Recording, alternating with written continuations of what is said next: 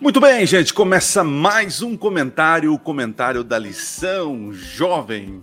Hoje o tema é sobre o juízo, uh, um momento muito marcante na história cristã. E quando começou isso aí, e o que significa o juízo? Então, hoje o tema, hoje o nosso comentário vai girar sobre esse tema tão importante que na lição traz como boas novas do juízo, né? E eu estou aqui com ele, né? Vocês sabem, aquele que é sem juízo, né? Apronta todas, pastor Lucas Igor. Está me confundindo, está me confundindo com você mesmo, rapaz. e aí, Luquinha, cansado ou não? Estamos aí, né? Graças a Deus, levantando de pé, depois de um intenso evangelismo, mas graças a Deus, Deus nos deu frutos para a glória do nome dele, né? É, rapaz, aqui terminamos né, em, em Monte Azul Paulista com um batismo e cinco pessoas que tomaram a decisão, né, já marcaram a, a data para o batismo, né? E eu estou, quando nós estamos gravando aqui, estou fazendo na cidade de Bebedouro, né? E graças a Deus está sendo bênção lá, sendo bênção. Graças a Deus, né? Bom que o pessoal não fica com sede, né? Tem bebedouro e tudo para todo lado. É, esses dias eu postei lá, uh, bebedouro, né? Aí um amigo meu do teológico, né, mandou assim: que, que é isso, Adriano? Bebedouro? Eu falei, é uma cidade. Aí ele fez essa piadinha. É, ainda bem que aí ninguém passa sede, né? Ninguém passa. Graças a Deus, né? O pessoal fica aí tranquilo, né? Ai, rapaz. Então, aproveitando aqui um abraço para nosso, nossos jovens aqui de Bebedouro e para todos os jovens que estão nos assistindo aí. Exatamente. Certo? Já e deixa o like, já compartilha, já manda no grupo da igreja, no Zap Zap. É isso aí. Ok, a lição hoje está muito interessante. Muito. É, e tem, existe, algum, existe alguns paradigmas, vamos ver se a gente consegue quebrar hoje sobre essa questão do juízo. Então você, é, jovem Lucas, que é um cara sem juízo, né? É, mas com a graça, né? Sem juízo, mas com a graça. Pede a bênção de Deus, vamos orar. Vamos orar, vamos orar. Querido e amado Pai, louvado seja o teu santo nome. Abençoe agora o estudo da lição, que nós tenhamos sabedoria para entendermos e aplicarmos corretamente em nossa vida essas verdades maravilhosas, em nome de Jesus. Amém. Amém. Olha, eu vou ler o texto. O texto-chave desta, desta semana é gigante, né? Não é gigante, não, né? É Daniel capítulo 7. É, é, é, Daniel capítulo 7 ele é muito importante para a criança adventista, né? Ali tem um, um, cenário muito, muito interessante, com várias figuras, né? Mas eu vou ler aqui o verso do capítulo 7. Eu quero ler o verso 9 e 10, que diz o seguinte aqui na minha versão aqui digital. Cadê 9 e 10? Diz assim, ó. Continuei olhando até que foram postos uns tronos, e o ancião de dias se assentou. Sua veste era branca como a neve, e os cabelos da cabeça como pura lã. E o, o seu trono eram chamas de fogo, e as suas rodas eram fogo ardente. Um rio de fogo manava e saía diante dele. Milhares e milhares o serviam, miríades de miríades estavam diante dele. Assentou-se o tribunal e se abriram os livros. Chega a ser uma cena arrepiante, né? Porque quando fala de juízo, eu não sei você, né? Mas a, é, em casa, em casa, minha mãe, minha mãe tinha esse, esse é, ela sabia educar, né? Minha mãe, ela falava assim, molecada, vocês estão aprontando, né? Mas teu pai tá chegando de viagem. Quando ele chegar de viagem, ele vai acertar conta com vocês. Pronto, e olha aí. Nós, era o juízo final, cara. Aí vocês começam é. a perceber quem é o sem juízo aqui. Só por isso aí vocês já começam a ter a noção aí, né? Não, eu Graças tive muito Cristo é juízo. é maravilhoso para salvar um pecador miserável desse aí, ó. Cara, mas, mas qual a tua visão sobre esse tipo de juízo? Porque é, o juízo da Bíblia é diferente desse, né? Exatamente. Como as pessoas, hoje em dia, as pessoas têm medo do juízo? O que você acha, Luquinha? Ah, com Tem certeza, medo. as pessoas têm muito medo do juízo, porque na mente das pessoas, aliás, a nossa cultura, né? Na nossa uhum. cultura, a, o sistema trabalha da seguinte forma: você é culpado até que você prove que você é inocente. Então, nos tribunais aqui do Ocidente são assim. Mas o sistema de juízo do passado, lá do Antigo Oriente Próximo, a ideia era de que você é inocente até que se prove o contrário, até que se prove que você é culpado. Então, o juízo, ele era realmente algo justo. Não que hoje não seja, não estou dizendo isso, né? Estou dizendo assim que era olhado muito mais em prol da pessoa do que contra ela. E nesse próprio texto que, que você leu, né, o, o Adriano, a gente vê dentro do texto bíblico ali de Daniel, capítulo 7, é, o objetivo do juízo. Porque se você. É, o verso 13 fala que Jesus se aproxima do ancião de dias para realizar o juízo, e aí no verso 14, o, o texto da Bíblia já diz assim que esse filho do homem vai receber um domínio que não passará, e o seu reino vai, dar, vai ser dado a todos os povos e todas as nações. Aí, se você continuar lendo, você chega lá no verso 22, fala de novo sobre o, esse juízo, e aí o verso 22 diz: Até que veio o ancião de dias e fez justiça aos santos do Altíssimo. Ou seja, é. o juízo está sendo a favor. E daí, se você ler o verso 27 de novo, tem a mesma ideia. O reino, o domínio, a majestade dos reinos debaixo de todo o céu serão dados ao povo dos santos do Altíssimo. O seu reino será um reino eterno e todos os domínios o servirão e lhe obedecerão. Ou seja, em todo esse contexto aqui de juízo, sempre a ideia é favorecer o povo de Deus. Então, por isso que o juízo aqui em Apocalipse 14 é colocado dentro do, das boas novas do Evangelho Eterno. É uma boa notícia, por mais que pareça é. assustadora, mas é uma boa notícia para quem é fiel a Deus, né? É, é igual quando a minha mãe falava esse tipo de coisa, né? E quando eu não tinha culpa no cartório, eu ficava de boa, né? Ah, meu pai vai chegar e tá tudo certo, não vai acontecer nada, né? É, eu lembro de uma situação, né? Aproveitar aqui, né? Acho que eu já contei para vocês. É, conta, conta. É, tinha um, o Raimundo, o Raimundo, o Raimundo era um vizinho nosso, né? E o Raimundo era briguento, briguento, brigava com o meu irmão. É, só chegar perto dele, arrancava a camiseta e queria brigar, né? Ô, Raimundo, por que você fazia isso? Você tava com o pé na igreja, do pé no mundo, né? O Raimundo. então, não, não, eu era moleque. E, e, e, ele morava do outro lado da rua, né? E um dia eu tava jogando é. bolinha de gude, né? Em casa ali no quintal, e aí eu olhei sobre o, a muretinha, tá o Raimundo lá encostado na, na, no muro da casa dele, né? E eu Todo com a bolinha de gude. É. Aí eu falei, nossa, vou pegar essa bolinha de gude e vou tacar na cabeça do Raimundo, né? E ele não nem vai saber quem foi, porque eu abaixo bem na hora, né? E eu peguei a bolinha de gude e joguei e abaixei. E veio de escutar, toque, escutei, plim!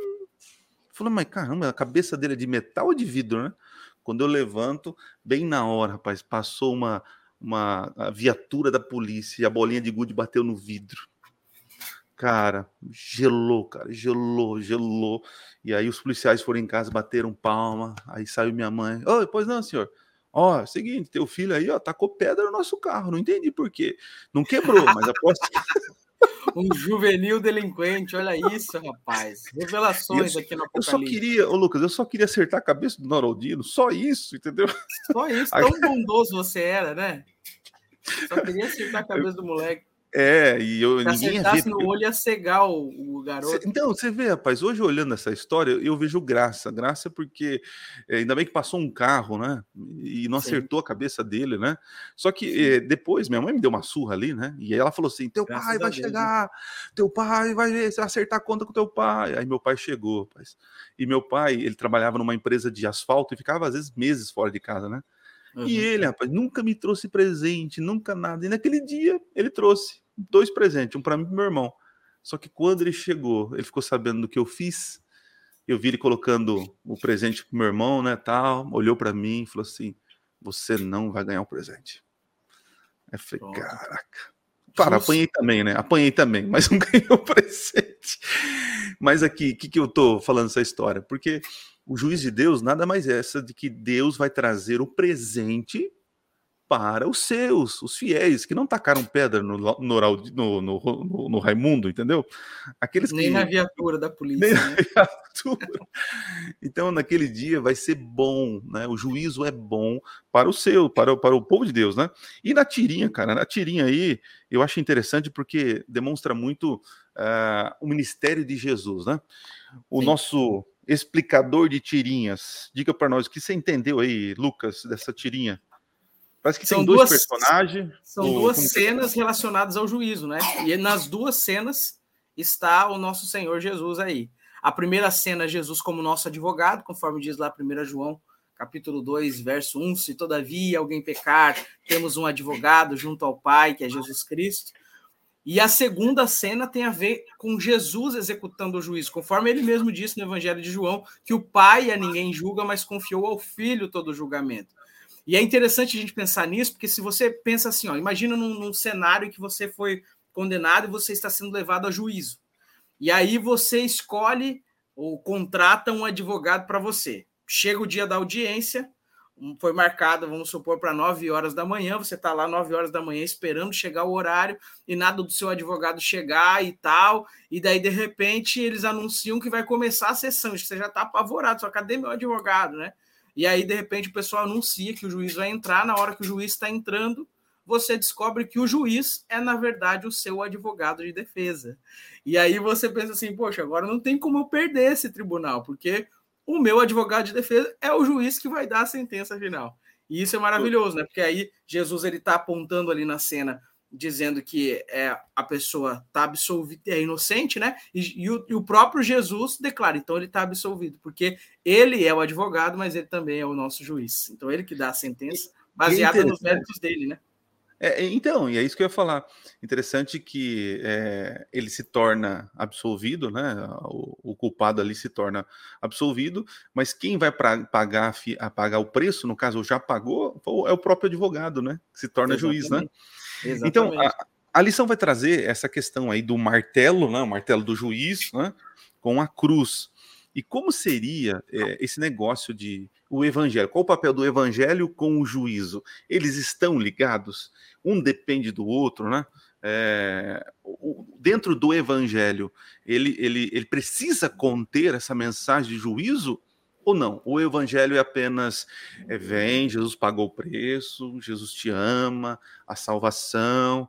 Você está entendendo? É, o evangelho, a mensagem evangelho, ela é conectada ao juízo ou não? É uma coisa depois? O que, você vê Luquinha?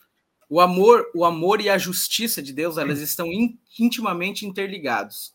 Não tem como separar a justiça do amor. Essas são as bases do trono de Deus. Inclusive, é, eram essas as duas afirmações que Satanás fazia contrariamente a Deus, dizer que Deus não era amor e que Deus não era justo.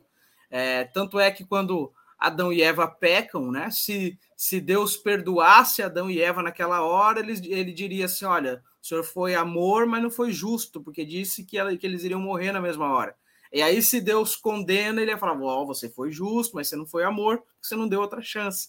Então, através do sacrifício de Jesus, Deus se mostra para nós que ele é amor, porque ele pode perdoar o pecador, e que ele é justo, porque o preço do pecado foi pago, foi pago na cruz.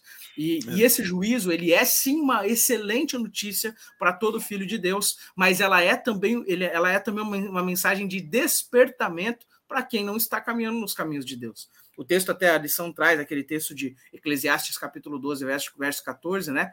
O verso 13 fala porque a gente deve temer a Deus né, e guardar os seus mandamentos. E aí o verso 14 diz: Porque Deus há de trazer a juízo todas as obras, até as que estão encobertas. Ou seja, não tem nada que você pode esconder dos olhos de Deus. Deus sabe as suas práticas pecaminosas, Deus sabe de tudo, e ele vai trazer tudo isso a juízo perante o céu. Agora, dizer que ah, o Deus é aquele velhinho bondoso, caridoso, que é só amor, isso não é a realidade do evangelho. Faz parte do caráter do amor de Deus ser um Deus justo, um Deus coerente com aquilo que ele ensina na sua palavra. É, eu penso assim que o evangelho, é, o evangelho é um pacote, né? A salvação em Jesus, a graça, Sim. o poder para vencer pecados, né? É, Entendeu? Então, o evangelho seria isso. E o juízo, ele vai apontar ou desmascarar qual evangelho que você viveu, né? Exatamente. Tem o evangelho da hipergraça, o evangelho do legalismo, né? Tem tantos evangelhos aí, né? O evangelho bíblico diz que a salvação é pela fé, é, é, mediante, é, pela graça mediante a fé. É, mas também é, a salvação é uma vida, é uma vida de renúncia. É, a minha fé é demonstrada a partir das minhas obras, né? Então claro. o juízo ele vai revelar que evangelho nós vivemos. Foi o evangelho da hipergraça? Não, todos vão ser salvos do jeito que você está, fica do jeito que está. Ou, não, você tem que fazer isso, isso, isso para ganhar a salvação. É? Então, o juízo ele vai revelar até que evangelho que nós vivemos. É? Muito interessante. É... E até esse próprio conceito de, de evangelho dentro do âmbito do juízo é o que nos traz esperança, porque se não fosse dito antes de falar que chegou a hora do seu juízo, que é o evangelho eterno, ou seja, evangelho, como a gente já viu na outra lição, são boas novas. Então, quer dizer que a mensagem do juízo é uma boa notícia para o povo de Deus. Ai, meu pastor, eu fico com tanto medo do juízo, como que é uma boa notícia? Ora, é simples A gente tem um conceito de, de salvação, a gente chama no, na teologia de soteriologia, a gente tem um conceito muito equivocado, né, Adriano? Que é aquele conceito que as pessoas têm de que assim, eu tô aqui caminhando com Cristo, aí eu tô salvo. Aí hum. eu pequei agora, aí eu tô perdido. Mas eu pedi perdão, aí eu tô salvo. Aí eu pequei, tô perdido. Aí eu pedi perdão, tô salvo. Aí eu pequei, sofri um acidente de carro, morri, tô perdido para sempre. A pessoa pensa assim, é. que salvação é isso, né? Que é uma hora tá salvo, outra hora tá perdido, outra hora tá salvo, outra hora tá perdido. A Bíblia não ensina isso. A Bíblia ensina que você está salvo em Cristo desde que você permaneça com ele. E estando nele, a palavra de Deus diz que se todavia alguém pecar, nós temos um advogado. A caminhada, o processo da santificação é um processo que leva a vida toda. Então, quando Deus avalia o juiz, ele não olha o Adriano falando assim: ó, oh, vou, vou olhar que, nossa, tal dia o Adriano pecou, olha que coisa feia. Ele olha a vida como um todo. E ao observar a vida do Adriano, ele vai falar assim: ó, tacou bolinha de gude no Raimundo, olha que sem vergonha. Mas depois ele caminhou comigo, caiu algumas vezes, mas no reflexo geral da vida dele, ele demonstrou que ele era um filho meu. E aí o juízo vai ser dado com base nisso, na nossa caminhada constante com Jesus. Então não fica desesperado toda vez que você peca, achando que se você cometeu um pecado, você perdeu a salvação. Jesus morreu na cruz para que você tenha a vida eterna e tenha a certeza do perdão dos seus pecados. Não é isso, Adriano? É, é eu, eu, falo algumas coisas, alguns já me, já me colocaram na pecha da hipergraça, né? Mas eu tenho uma coisa comigo. Agora quem fala sou eu, não o Senhor. Não, eu não o. o Digo eu, não o Senhor, né? é isso. É, veja, pecado e decisão. Jesus ele não tem controle sobre a tua decisão, mas ele tem controle sobre o pecado. Como assim, pastor? Ele já pagou o preço do pecado. Então, é interessante. É, pecados, infelizmente, vão, vão acontecer, vão ocorrer, a sua natureza pecaminosa e tal. É, Jesus, ele, ele, ele se preocupa, claro, que você não peque, é verdade, porque o pecado não só traz, traz várias consequências, né? É, tira essa ligação que nós temos com Deus, é, de alguma forma traz uma tristeza, um sentimento de culpa. É, realmente, o pecado é horrível e é, é isso mesmo. Só que eu acredito que a ênfase mais na Bíblia é, nem é tanto o, o, pecado em si que as pessoas cometem, mas o que faz depois. O que, você vai fazer com o teu pecado? Né? É como se Jesus falasse assim: Eu já paguei o pecado, agora vai, traz para mim, entrega para mim, entrega para mim. E o que Satanás mais faz, Lucas, que eu vejo com a molecada, com nossos jovens, até adultos, transforma a gente em palhaços malabaristas com o pecado, né? E a gente fica com o pecado. Ah, mas eu fiz de novo. Como eu não sei o quê. Ai, Jesus, ai, Senhor. A gente fica, a gente fica segurando o pecado. E, e, João ele fala assim: filhinhos meus, eu escrevo para que você não pequeis, mas se pecar, pega o teu pecado, leva até o advogado que nunca perdeu uma causa, né? É, entende? É, é, não, não, estou amenizando o pecado, não entenda claro isso. Eu estou dizendo que eu estou dizendo que o problema é o seguinte: após a queda, é, lute, se esforce pela graça para não cair. Mas quando cair, querido, não fica com frescura, com mimimi, com esse pecado. Vai até Jesus e entrega. É, isso é fé. Levanta é e continua a caminhada, né? Isso, né? É, não é por causa de uma queda que você vai determinar o teu futuro, você vai se autocondenar, né? E vai, ah, já era, não tem jeito. Querido, para com isso, né? E tá cheio de crente assim que vive com, com culpa, que acha que é, o céu não é para ele, e porque ele fez aquele pecado, e isso faz com que a gente desmereça o sacrifício de Cristo, a importância do que Cristo fez, a vitória dele sobre o pecado, para nós é essa vitória e libertação, né? Exatamente. Então, assim, cuidado, né? É, não fica com o teu pecado, querido. Entrega para Jesus, entrega. Né? Entrega para Jesus, levanta e continua a caminhada, né? É, isso aí, então, é isso aí. Tem até um texto que eu queria citar aqui, que é no livro Caminho a Cristo, página 57, que diz que o caráter se revela não por boas ou más ações ocasionais, mas pela tendência das palavras e atos costumeiros.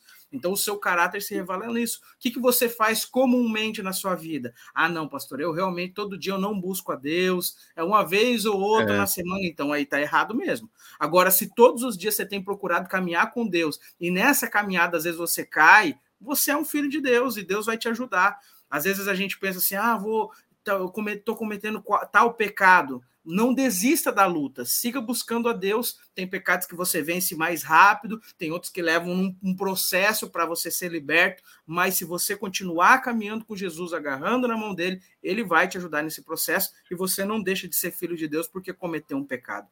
Ah, show de bola. Aqui na lição, o Mark Feeling, ele pega, ele vai fazer um paralelo. E, e, assim, eu vou dizer, Lucas, eu não concordo muito com esse paralelo, né? Porque hum. é, precisa muitas explicações. Qual o paralelo que ele fez na lição? Ele pegou o capítulo 7 de Daniel, Sim. né? E aí ele fez uma ligação com o capítulo 4 e 5 de Apocalipse. Só que para mim o capítulo 7 de Daniel, ele é muito mais amplo né? E está falando realmente de um juízo ali e tal, com um momento em que Jesus se apresenta diante do Pai, né? E recebe toda a autoridade para julgar e, e, começa então uh, o juízo sobre o chifre pequeno, né? O capítulo 4 e 5 de, de, de, Apocalipse mostra a entronização de Cristo e a autoridade que ele recebe no céu e da terra.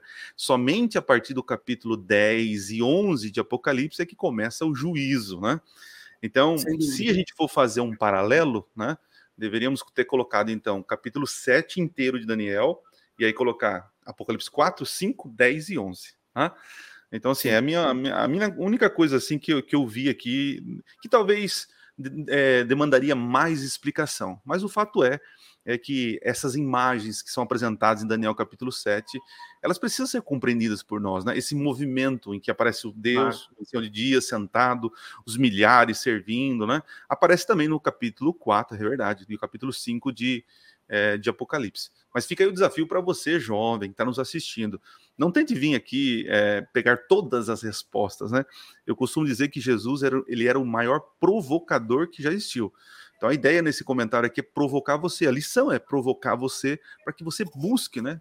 Estude, assista esse comentário, assista outro, leia livros e você com certeza vai ter uma visão mais ampla da revelação de Deus. Show de bola, Lucas?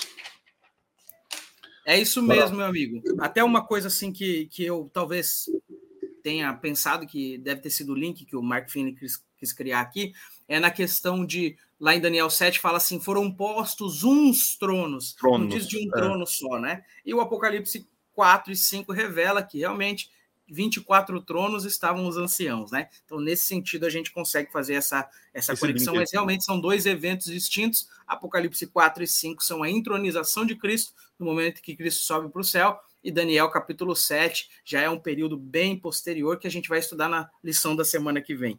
Show de bola. Eu vou ler Apocalipse 20, é, verso 12, tá na nossa lição, diz assim, ó: Vim também os mortos, os grandes e os pequenos postos em pé diante do trono. E então se abriram livros, ainda outro livro. O livro da vida foi aberto, e os mortos foram julgados segundo as suas obras, conforme os que se achavam escritos nos livros. Aqui nós temos um outro momento, né? Não é só porque aparece tronos, é todo momento igual, né? Apocalipse 20, verso 12, é o final do milênio, e agora é, depois do, desse período milenar de comprovação da justiça de Deus, Deus, então, agora, diante dos ímpios, vai mostrar o porquê eles serão destruídos. E interessante isso, porque no texto só aparece mortos, os mortos são julgados, porque os vivos restaurados estão em Jerusalém, né? Estão ali e já entendem o porquê vai acontecer aquilo. E agora abre-se os livros e Deus então vai despejar o, teu, o juízo final sobre, sobre o povo ali, né? E isso é interessante, né? Deus, Deus para ser amor, ele precisa destruir o mal porque uma pessoa que ama não pode ser conivente com o mal. Então, a, é, não é verdade? É, se a gente, se eu amo meu filho, eu tenho que proteger ele do mal e, e tenho que fazer com que é, ele pratique o mal, porque quando ele pratica o mal, o mal vai sobre ele. Então, aquele que ama é uma pessoa que cuida e evita e destrói toda a possibilidade de mal. Certinho, Lucas? Eu quero ler aqui o texto do Salmo 51.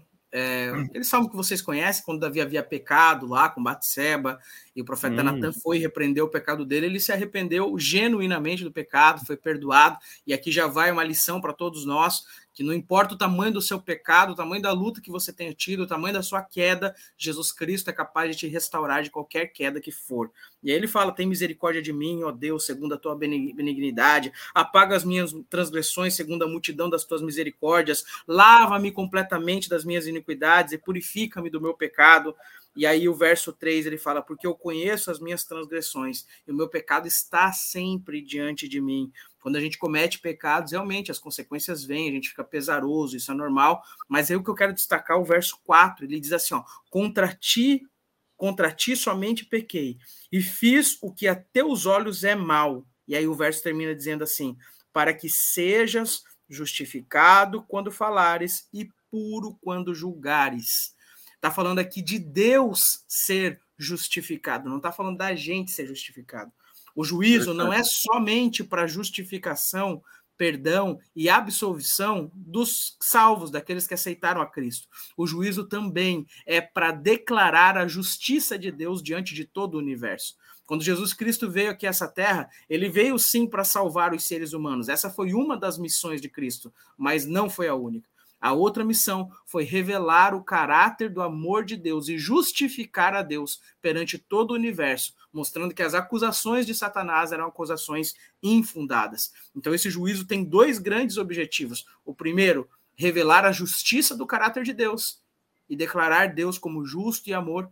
E, em segundo lugar, absolver, justificar, purificar a vida de todos aqueles que aceitaram o grande sacrifício que esse Deus de amor nos proveu através de Cristo. É, então você, jovem, que está assistindo aí, você para com esse negócio de medinho do juízo, né? O juízo é coisa boa para nós. O juízo não é para ficar revelando os seus pecados, mas para revelar o quanto Deus é amor, né? O quanto Exatamente. ele fez por nós, né? E eu queria finalizar com aproveitando a sua historinha, o, o Lucas, que você, a ilustração que você disse, né, no começo, né? Eu escutei mais ou menos uma história parecida, que diz o seguinte, de um rapaz que aprontava todas, aprontava tal. Aí acontece que um dia é, ele cometeu um crime e correu para casa do amigo dele que era advogado. Não sei hum. se você conhece essa história. Aí Não. chegando lá, o, o advogado falou assim, rapaz, você tem que ir lá, confessa, rapaz. Vamos lá, eu te ajudo, né? Eu, eu te, te, represento, fica tranquilo. Ele falou: não, mas esse pecado, não, esse, esse eu que eu cometi, não, eu vou ser preso, ficar o resto da minha vida. Não, não, não. Sabe o que ele fez, Lucas? Vazou. Largou família, largou todo mundo na cidade e vazou. Passaram-se anos, né? E ele com saudade, querendo voltar para o lar dele, né? Hum. É, não, agora ninguém lembra. ninguém vai lembrar do meu pecado, do meu erro, né? Do que eu fiz, né? Aí diz a história que esse jovem voltou para esse lugar. E a princípio parece que ninguém estava reconhecendo ele mesmo, estava diferente, muito tempo passou, né, tal. Só que aí as autoridades reconheceram e capturaram ele. Capturaram, levaram ele então agora para julgamento e ele todo pesaroso, fala, ai caramba, o que, que eu fui fazer, né? Nossa, aquela coisa toda, né? Quando de repente, o, o, o na hora do juízo, do juízo, né? Quando o juiz ia entrar, o rapaz, ó, todo mundo em pé, vamos, o juiz fulano de tal, vai, vai agora assentar na cadeira, tal, tal. Aí quando ele ouviu o nome do juiz, falou, opa, conheço esse cara, né? Aí entra na história que você falou. Aí todo mundo em pé e entra o juiz, que era o advogado dele, anos atrás, que falou: confessa, eu vou te ajudar Aí ele ficou todo feliz, falou: agora eu tô livre, né? Meu amigo, meu brother, né, cara? Aí no final das contas, ele foi condenado. Aí ele procurou o juiz, né, que era amigo, falou: cara, você não é meu amigo, não sei o quê, você não, tal, você não falou que ia me ajudar. Eu falei: eu falei que ia te ajudar. Lá atrás, eu era teu advogado, ia fazer de tudo para te absolver. Mas você não me aceitou. Hoje eu sou juiz. E hoje eu tenho que te condenar pelas suas atitudes. Então hoje Jesus é o nosso advogado. Ele está aqui para oferecer graça e perdão para você, para nós, né? Mas chegará um momento em que a graça vai terminar e ele, sendo justo, vai ter que destruir o pecado com pecadores junto, né? Então hoje é o dia da salvação, né, Luquinha? Exatamente. E isso é uma coisa muito séria, né? Você tem que ter a consciência de que você será absolvido nesse juízo desde que você escolha corretamente o seu advogado. Tentar é, justificar os próprios erros é escolher Fugir. não ter um advogado junto ao, junto ao pai. Às vezes a gente vai se arrepender, vai falar do nosso pecado para Deus, a gente fala assim: ah, eu pequei, mas foi por causa de tal coisa. Não, você não precisa se justificar. Você já tem um advogado diante do pai. Só confessa. É. O pecado precisa ser confessado e deixado, porque a Bíblia diz aquele que confessa e deixa alcançará a misericórdia. É a promessa bíblica. Então, creia na promessa de Deus. E lembre-se daquilo que até a nossa lição fala, né? Que o, o propósito do juízo não é descobrir quão ruins somos, mas revelar quão bom é Deus. Não precisamos temer, não estamos no juízo sozinhos. É, show de bola. Top, cara. Faz oração, pede a benção Vamos final. Deus nos abençoe. Amém. Só antes da gente orar aqui, só lembrando, deixa seu like, se inscreve no canal e compartilhe. Oração. É isso aí, para vocês passarem ileso no juízo, né? Exatamente, senão a condenação é certa. Oração. Querido Deus, muito obrigado por essa maravilhosa lição e por entendermos que o juízo, na verdade, não é uma mensagem amedrontadora para os teus filhos. Pelo contrário, é uma mensagem de esperança, de fim do pecado, de restauração da santidade, de purificação e também de vida eterna para todos aqueles que escolhem Jesus como seu advogado. Nos ajude, Pai, a todos os dias permanecermos em Cristo para sermos justificados por meio do sangue dele. E obrigado por nos dar a oportunidade de, ao aceitarmos o seu sacrifício, participarmos desse processo de santificação maravilhoso que o Senhor Amém. nos concede. Abençoe cada jovem aqui, põe sua mão sobre todos nós, em nome de Jesus. Amém. Amém. Valeu. Valeu. Até mais, gente. Até a semana Até que vem, se Deus assim permitir. Amém. Fui.